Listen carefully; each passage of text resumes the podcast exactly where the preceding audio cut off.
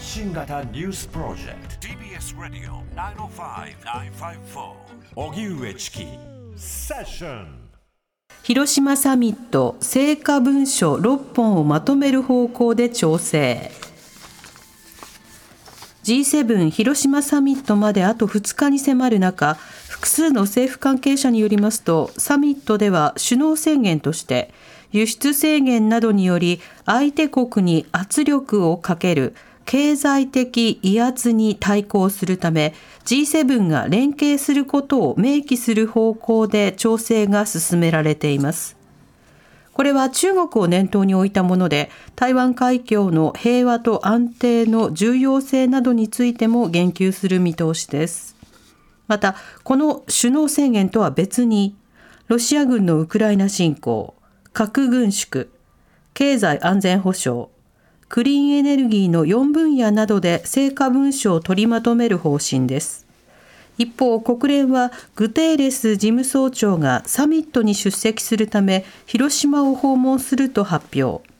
グテーレス氏は被爆地で開催されるサミットで核兵器に関する議論が前進するよう期待感を示しました。債務上限引き上げめぐり合意に至らず、バイデン大統領はオーストラリア訪問取りやめ。アメリカのバイデン大統領は、債務の上限の引き上げをめぐって、野党共和党のマッカーシー下院議長と会談しましたが合意には至りませんでした。そのため予定していた G7 広島サミット後のオーストラリアなどへの訪問を取りやめました。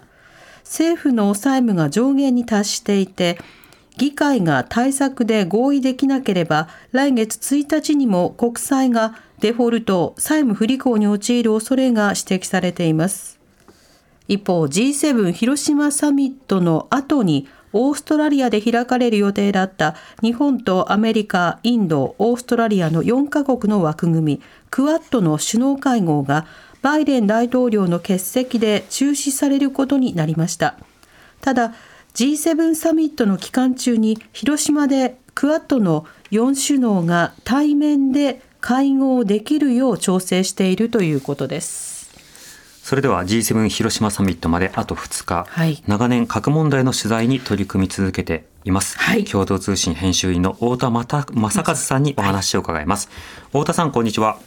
こんにちは。お願いします。よろしくお願いいたします。まず今回の G7 サミット、どのようなことが議題になりそうでしょうか？そうですね。あのやはりもう何といってもウクライナ侵攻ですね。うん、あの欧米では特にまああの今バイデン大統領がこれ債務の上限問題であのまあ、クワッドに参加できないというのは、これ言ってみれば、これ、内政の分断ですよね、はい、でこれやっぱりこう債務の上限というのは国の借金ですからね、これあの、この夏以降、支援が本当にアメリカできるのかっていうのは、これ大、大きな焦点にこれからなっていくんですが、まあ、あのウクライナ支援でまあ連帯を示す、そしてまああのそこにどう、まあ、いわゆるグローバルサウスをこう取り込みながらですね、はい、まあ、プーチン大統領に圧力をかけていく、でさらにそのプーチンさんのさらにあのなんていうんですかね、あの視線の奥にはですプーチンさんのあの後方にはまあ習近平さんいるわけなんですけれどもね、あのあるあのなんていうんですかね、サミットプロセスに関与している政府要人、まあ、ちょっと取材しますとね、やはりこう、なんていうんですかね、まあ、もちろんロシアに対するメッセージ出していくんですけどもね、はい、やはりこう G7 の結束プラス、インドを含めたいわゆるグローバルサウス、ここでまあなんていうんですか、やっぱり国連憲章にあるその侵略行為、それから武器武力の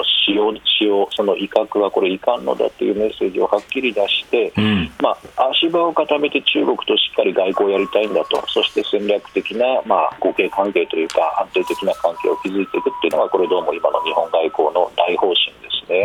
なるほど、そうした見立ての中で、この広島での開催、はい、当然、核兵器についての言及が注目されます、この点、いかがでしょうか？はいこれはあのおそらく初日、19日なんですけれども、あの首脳らが、まあ、あの平和記念公園に行ってですね、うん、まあ、初日の19日金曜の夜のディナーセッションで核問題を集中的に討議します。はい、あのおそらく長い G7 の歴史で核軍縮、核不拡散というのはそのものがですね個別に、まあ、ここまで議論されるケースは初めてだと思うんですね。で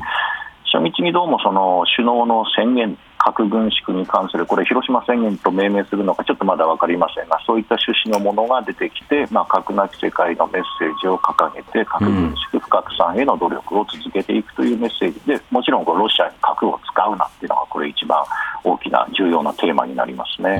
なるほど、まあ、その点、どこまでこう踏み込んだ発言、あるいは枠組みというのを、うん、広島出身をアピールする岸田総理がリードできるのか、この点、いかがでしょうか？そうですねあの私、あと大事な点は、原爆資料館の視察日程が G7 の首脳、組まれてるんですけどね、はい、私、いろいろ取材してて耳にするのは、ですねアメリカが少し、まあ、躊躇があるんですよ、躊躇。と言いますのが、2016年にオバマ大統領が初めて、まあ、現職大統領として広島にやってきて、私もあの現場取材したんですけれども、うんあの時もどんな被爆資料を見るのか、何点見るのか、何分指導官いるのか、非常に、まあ、アメリカがこだわったんですね。えー、で今回も同じような綱引きが実は日米間、水面間で、水面下で昨日一昨日くらい、おそらく今日もやってると思うんですけれども、で結局、私が聞いてますのはね、ホワイトハウスはやっぱり前回のオバマ大統領並みにとどめてほしいと、すなわち、すなわち岸田さんやあるいは広島、長崎の皆さんが求めてらっしゃる、まあ、例えば本館、これはあの、まあ、熱風、爆風、放射線の被害をこれ全面的にですね解説する、本当にこれ、追体験の場なんですが、ここをすべて見ることにはどうもならない。あの被爆した資料を限定的にですねおそらく数点を東館に集めてオバマと同じようなスタイルを今回取るんじゃないかそういうふうな、まあ、調整が今続いておりますね、うん、でも資料館がこう、まあ、改装されていたようなタイミングの話と違って今回意図的にそのようにこう縮小するという格好なんですか？まあ、やはりこれ、いろんな要素あると思うんですが、とにかくあのバイデン大統領はオバマさんと違って、もう一回選挙やらなきゃいけない大統領なんですよね。でこれがだから、実は核をめぐるメッセージでも重要なんですけど、これまであの岸田総理も西側の指導者もバイデンさんも、ウクライナの文脈では核を使うな、使っては許さない、あの使うことは許さない、威嚇も許さないって言ってきたんですが、うん、じゃあ、これがもうすべての核保有国は使っちゃいかんのかと、使うな、威嚇をするなっていう、多分メッセージはそこまでは G7 と G7 としては受け入れられない。なぜなら、なぜならアメリカ、それからフランス、日本もそうかもしれませんが、もう使いません、脅しませんと言った瞬間、核抑止が効かなくなるっていうふうなですね、はい、そういうふうな、まあ、中国、ロシア、北朝鮮に、まあ、あの G7 が言うところの誤ったメッセージを送るんじゃないかという懸念がやっぱ G7 内にありましてね、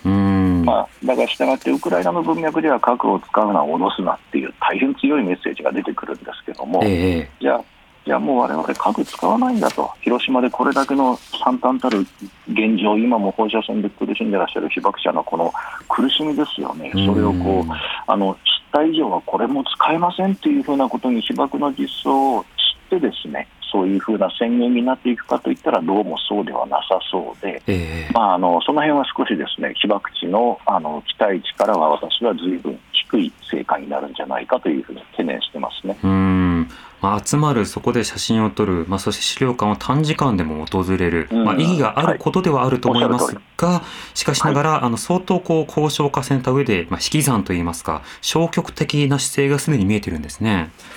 そうですね、まあ、今のあのなんていうんですかね、核の威嚇を前面に押し出す、まあ、ロシア、それから北朝鮮、さらにまあ核軍拡をしている中国っていうふうな、そういう不安定な国際環境ありますからね、うん、これやはりこう、まあ、いわゆる現実的な安全保障政策の、まあ、そういったものの考え方をする、まあ、政策エリートにとっては、これ、そういうふうなですね、まあ、引き算というふうな、今ご指摘ありましたけど、まあ、最小公約、最大公約数っていうかな、あの最小の部分を、右右満な部分をこう被爆地、岸田総理の、まあ、その要望と重ね合わせていく作業を今、行っているということだと思いますね。なるほど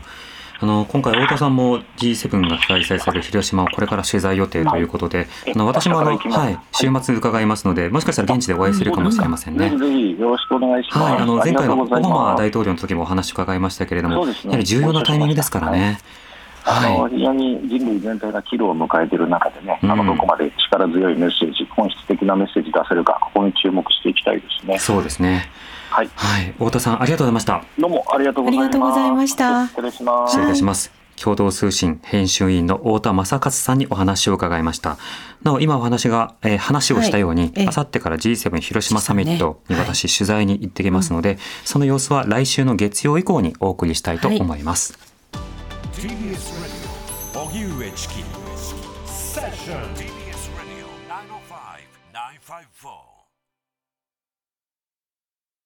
ねえねえ、